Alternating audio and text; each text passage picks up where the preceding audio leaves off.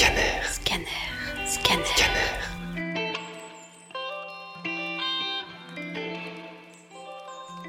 Il aura fallu attendre mes 24 ans pour que je ressente dans mes entrailles cette crainte que beaucoup ont déjà dû ressentir au quotidien. À l'heure où j'écris, je suis vraiment inquiète quand mon regard se tourne vers l'horizon.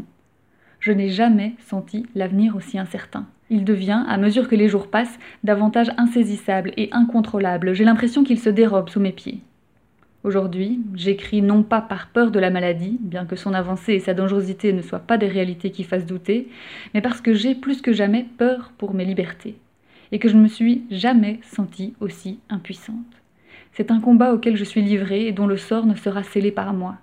Quelles que soient mes actions, l'issue sera ce qu'elle sera, et cette fatalité me pèse, je peine à m'y résoudre.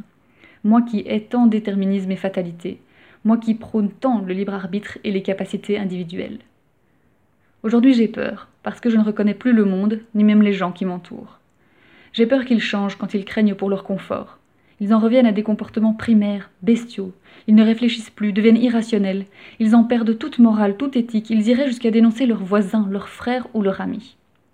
J'ai peur de voir que la société, ma société, puisque j'en fais partie, les y encouragerait presque. J'ai peur car on m'enlève mes repères, on m'ôte peu à peu quelque chose qui me semblerait pourtant acquis, ma liberté, mes libertés. Liberté de rassemblement, de déplacement et même d'expression, si l'on considère que l'autocensure sociale en fait partie.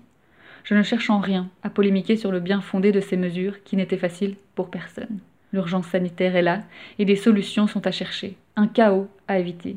Il le faut. Mais je me pose tout de même la question de savoir jusqu'où est-ce que l'on peut dire de ces mesures et celles à venir qu'elles sont acceptables. Ainsi, le sacrifice de nos valeurs les plus fondamentales serait nécessaire pour un bien-être collectif. Ce serait donc un moindre mal. Mais quelle est la délimitation entre les deux? À partir de quand peut-on estimer que le bien-être collectif prime sur ces individualités? Comme dit la citation, la liberté des uns s'arrête là où commence celle des autres. Ouais, mais justement, la frontière est mince. Trop peut-être? Et puis surtout, comment en est-on arrivé à imposer ces mesures aussi largement? Contrôler de manière tout à fait arbitraire les motifs de déplacement de chacun L'homme n'est-il donc plus capable de décider pour lui-même, de faire ses choix et d'en assumer les conséquences personnellement? À côté de ces questions, je fais l'amer constat des doutes et des incertitudes que ces mesures sèment derrière elles. Qu'a-t-on encore le droit de faire et qu'a-t-on le devoir de ne plus faire? Cette zone floue, car trop vide de réponses, me laisse à penser que nous nageons en eau trouble, et cela ne présage rien de bon. C'est selon moi le plus grand danger qui gravite autour de cette situation. Ces zones floues qui peuvent vite laisser la porte ouverte aux dérives et abus d'un appareil étatique qui se met subitement à sanctionner, parfois même violemment, des personnes déjà désarçonnées par un ensemble d'événements qui les dépassent. Contrôler toujours plus, au détriment de nos espaces personnels, au détriment de nos données personnelles aussi. Hommes et femmes politiques, j'en appelle à davantage de clarté quant à nos restrictions de liberté. Vous comblerez ainsi ces parts d'ombre qui rendent opaques nos droits quotidiens. Jusqu'où peut-on se déplacer? Dans quelle mesure doit-on craindre des sanctions? Pourrions-nous au moins avoir des chiffres, des données précises et quantifiables? Ne pas se déplacer à autant de kilomètres de son domicile, par exemple.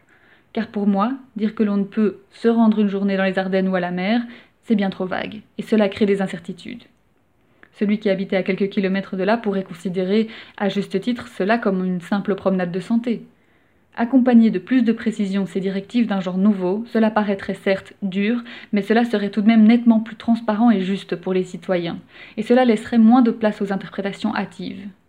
Aussi, j'en appelle à ce que vous usiez avec sagesse, en bon père de famille, de vos énormes prérogatives temporaires qui empiètent sur nos libertés individuelles. Usez à bon escient de ces dérogations d'autorité qui vous donnent accès au contrôle de la sacro-sainte liberté d'aucun.